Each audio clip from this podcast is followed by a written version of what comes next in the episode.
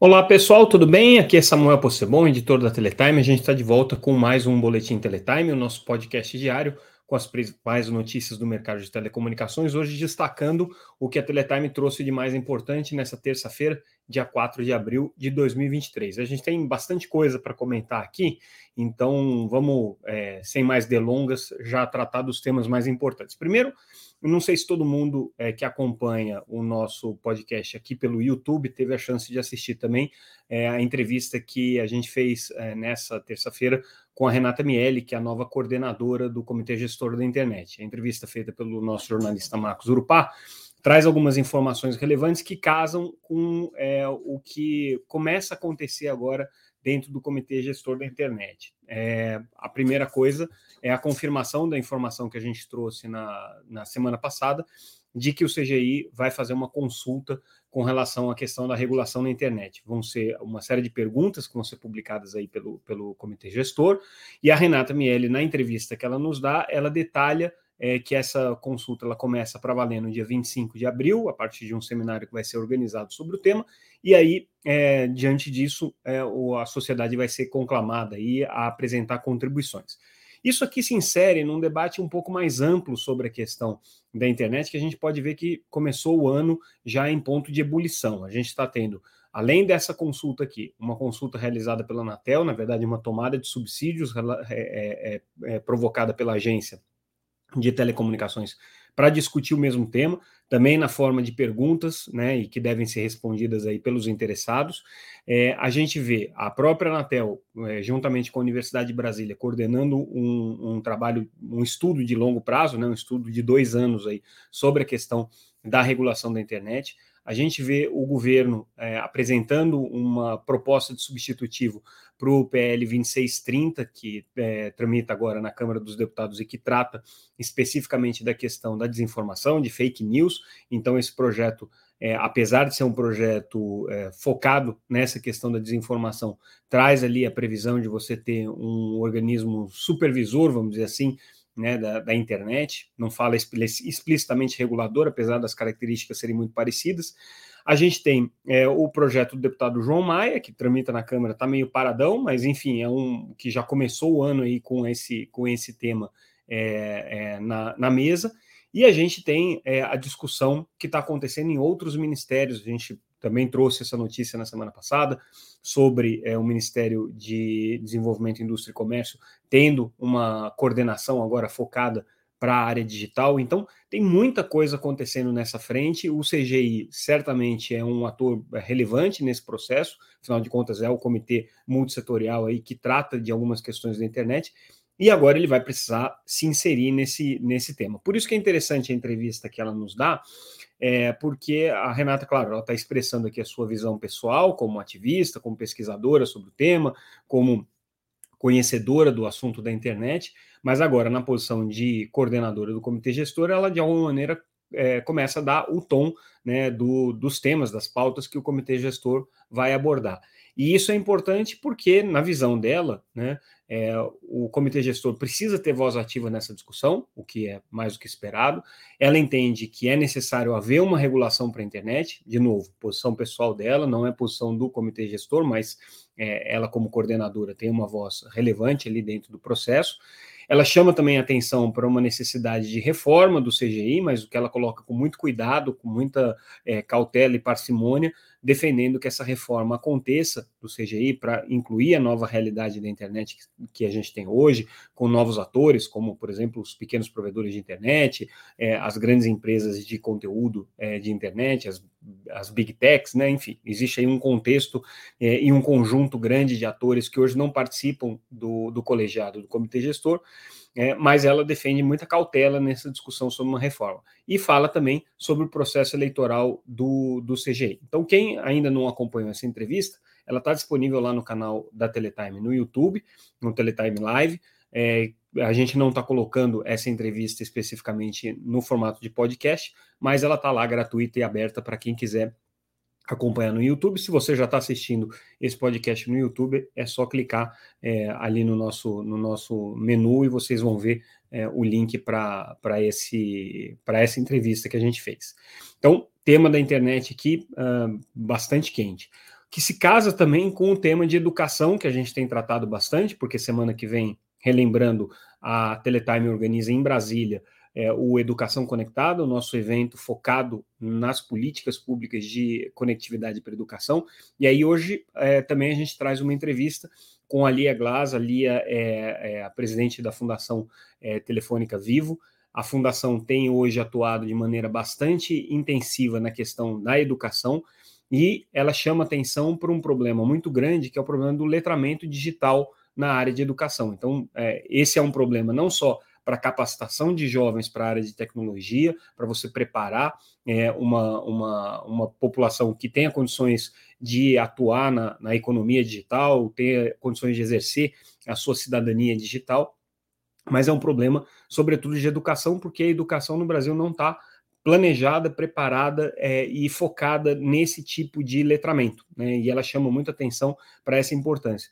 O que de alguma maneira dialoga, né, segundo é, a, as declarações que a Lia dá para a gente, dialoga muito com uma constatação de uma outra notícia que a gente traz no noticiário hoje, que é o estudo da GSMA, principal entidade aqui responsável pela, é, pela, pela representação institucional do setor de telefonia móvel no mundo. Né? Então, a GSMA, como associação, faz estudos de inteligência periódicas e ela chegou à constatação que na América Latina a gente está com um problema é, grave de inclusão digital, que é uma espécie de um, de um, de um atolamento né, da situação de avanço da redução da, da desigualdade digital. Então, existe aí num patamar elevado de cidadãos na América Latina que não têm acesso à internet, não por é, não terem rede ou não terem é, não estarem em áreas cobertas, mas por não terem capacidade de consumir e de entender a internet. Então, falta letramento e falta capacidade de consumo. Então, isso é um ponto importante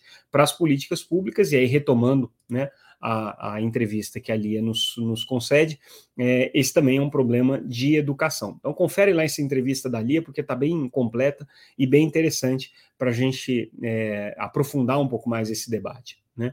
É, também falando nesse tema de educação, a gente traz a notícia é, sobre o trabalho do GAP, que é o Grupo de Acompanhamento das Políticas de Educação Conectada, é, coordenado aí pela Anatel, pelo conselheiro Vicente Aquino, que, aliás, vai estar no nosso evento de Educação Conectada no próximo dia 11, e é, o GAP fez uma vistoria aqui é, em, em, escolas que vão é, receber é, o, o, projeto Aprender Conectado, né, para tentar entender qual é a situação efetiva dessas escolas, né, para tentar entender, fazer um mapeamento de qual que é, é o, o grau de comprometimento que essas escolas têm com relação à questão da internet. Então, segundo é, o levantamento que foi feito, né, nesse universo aí de, de escolas pesquisadas, cerca de 700, 9% não contavam com internet de nenhuma maneira, é, 21% tinham banda larga, mas é, a maior parte dessa banda larga, 70%, né, era uma, com, uma conectividade considerada insuficiente, segundo o levantamento que fez o GAP, né, é, com pouca capacidade de atender aí a, a, a demandas pedagógicas e a conectividades é, que exigem é, serviços mais complexos. Então, interessante a gente notar que esses números agora começam a ser é, depurados né, e começam a orientar as políticas de conectividade em escolas, dialogando de novo com o que o, a GSMA ponderou, falta é, letramento no Brasil, dialogando com o que a Telefônica, a Fundação Telefônica Vivo colocou, também é, chamando atenção para a falta de letramento digital no Brasil, para o exercício dessa cidadania, e um problema que o país tem que enfrentar. Já que a gente está falando do tema educação, vocês devem se lembrar que nas últimas semanas a gente trouxe algumas matérias tratando da questão da contratação pelos estados é, de, de, modelos de conectividade 4G baseados no chip neutro, que a gente chama de chip neutro, né? na verdade é o SIM card eletrônico. A gente trouxe essas notícias no contexto, primeiro, da cautelar emitida pela Anatel, que obriga as operadoras de telecomunicações a negociarem com a vencedora dessas licitações, que é a empresa Base Telecom, ou Base Telco, é uma empresa do Recife, se não me engano, que é, ganhou várias dessas licitações e é, não tem conseguido negociar os planos de dados com as operadoras, e nem o chamado perfil elétrico, que é a codificação ali que permite o chip ser ativado ou desativado na rede de cada uma das operadoras.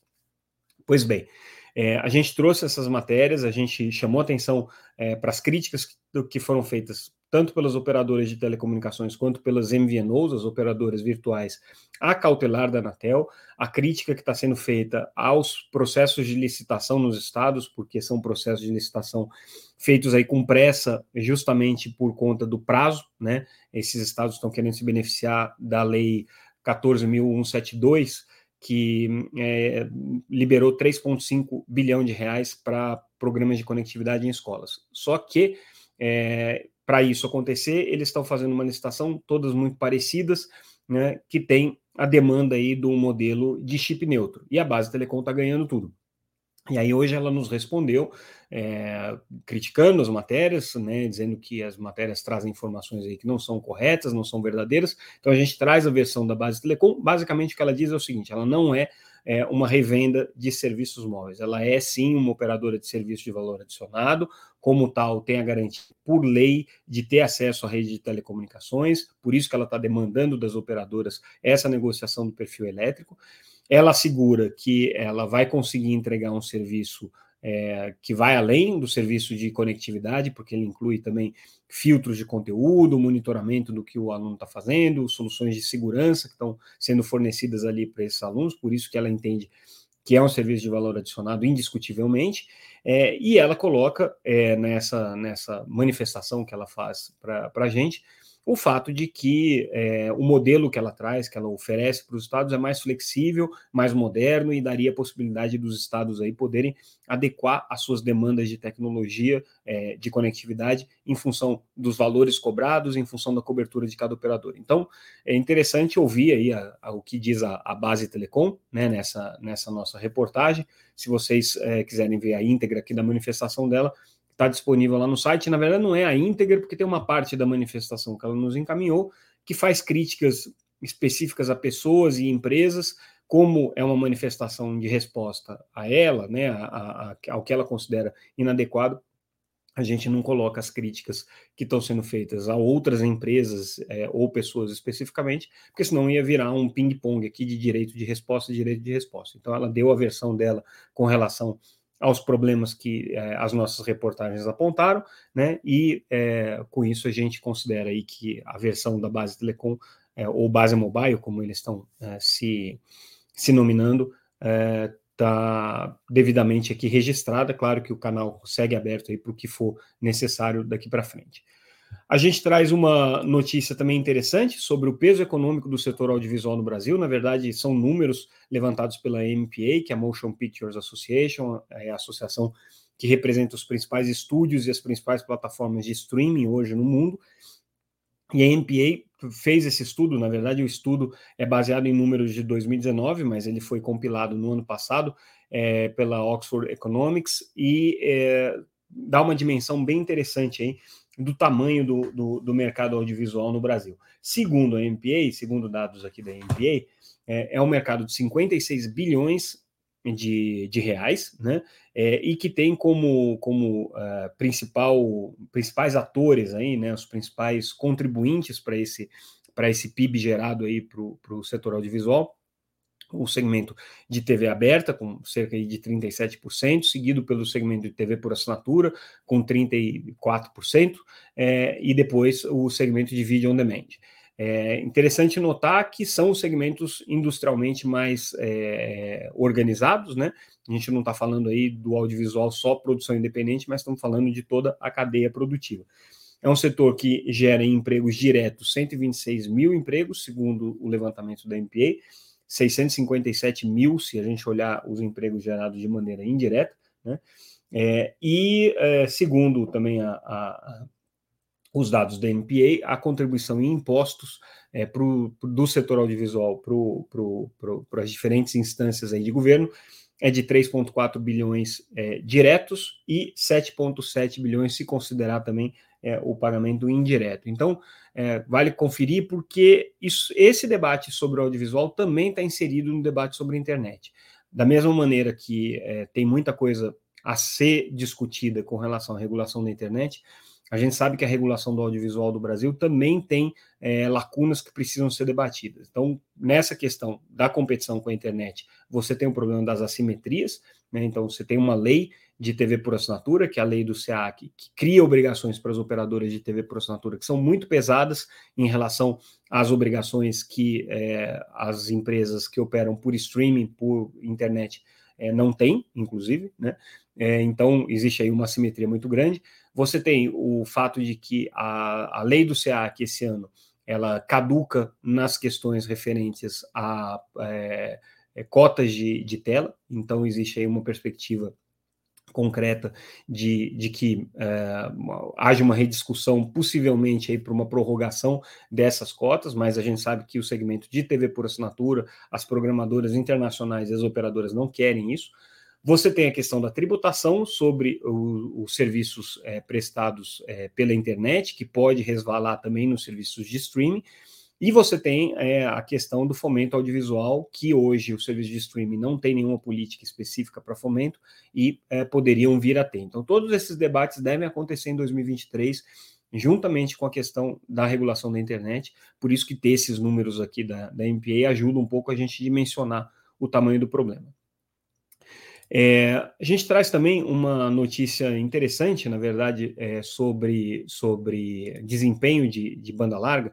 É, uma, uma pesquisa feita pela OpenSignal, uma das empresas aí que fazem benchmarks de é, velocidade de internet, e eles apontam é, uma relação direta, que já era esperada, mas é interessante que, que aqui ela aparece é, do, ponto, do ponto de vista numérico bem concreto, que é, é, o fato de que existe uma relação entre a perda do desempenho das redes né, e a perda de é, base das operadoras é, no processo de churn. Né? Então, empresas que têm é, um desempenho melhor têm um churn menor, e empresas que têm um desempenho pior, em termos de velocidade, têm um churn melhor. É, de novo, é uma relação já é, esperada, mas olhando-se aqui os números da OpenSignal, isso fica bastante evidente. Então, quem tiver interesse em entender essa dinâmica, recomendo dar uma olhada ali na nossa matéria no site, porque tem lá todos os números bem completos. Eu não vou entrar em mil minúcias aqui, mas a matéria traz eles bem detalhados. Trazemos também hoje uma notícia sobre investimentos, previsão de investimentos em inovação pelo Funtel, que é o Fundo é, de Desenvolvimento Tecnológico de Telecomunicações, é, e aí a previsão do Funtel é investimento em 1,15 bilhão de reais. Então, Funtel colocando aí muito dinheiro esse ano no desenvolvimento é, tecnológico. Interessante notar que o Funtel, que é o menor dos fundos setoriais, é o que tem uma, um percentual de liberação de recursos maior, né? Porque tem aplicação é, específica, algumas específicas, como por exemplo é, o financiamento do CPQD, né, que sai do Funtel, mas você tem aí outras linhas também que, é, de liberação de recursos para pesquisa e desenvolvimento então, o, o Funtel aí cumprindo esse papel relevante. E com isso, pessoal, a gente encerra sem antes é, não fazer, sem antes deixar de fazer um pequeno jabá aqui de um evento que a Teletime organiza no dia 18 de abril, em São Paulo, presencialmente, em que a gente vai discutir o mercado de 5G, é o Teletime Tech 5G, é um evento que a gente costuma dizer que trata de tecnologia aliada a negócios, e aí o foco do Teletime Tech 5G é falar, fazer um balanço aí desse primeiro, quase primeiro ano de operação das é, é, empresas já no 5G no Brasil. Então, quais foram as opções tecnológicas, o que, que deu certo, o que, que não deu certo, o que, que se podia esperar e que acabou não se concretizando. A gente vai falar ainda sobre a entrada dos novos players, os players regionais, e aí os principais atores vão estar presentes no evento, Brisanet, Unifique, Winity, né, e outros que é, poderão participar também é, do, do mercado de 5G. É, a gente vai falar um pouco já sobre a perspectiva do 5G Advanced e do, e do 6G, né, para onde que a gente deve olhar esse universo, ainda está muito distante, mas já é interessante começar a refletir um pouco sobre as implicações dessa evolução tecnológica, e a gente vai falar sobre é, o segmento B2B, ou segmento corporativo, que é talvez aí o principal, o principal nicho em que o 5G pode se desenvolver. Então, quem é, ainda não, não, não, conferiu a programação, está disponível lá no site www.teletimetech.com.br, confere lá, e o evento acontece no dia 18 de abril em São Paulo. Com isso, a gente encerra o nosso boletim de hoje, é, correndo aqui para não ficar muito longo. Amanhã a gente volta com mais é, um boletim Teletime. Agradeço mais uma vez a audiência de vocês. Lembrando que, se você está assistindo no YouTube, esse podcast está disponível nas plataformas de podcast, nas plataformas de áudio. Se você está assistindo nas plataformas de podcast, pode assistir no YouTube e no LinkedIn também. E a gente está também disponível nas redes sociais, sempre como arroba Teletime News. Então, com isso, você é sempre ligado aí nas principais notícias do mercado de telecomunicações. Obrigado mais uma vez pela audiência, pessoal. Amanhã a gente volta. Tchau, tchau.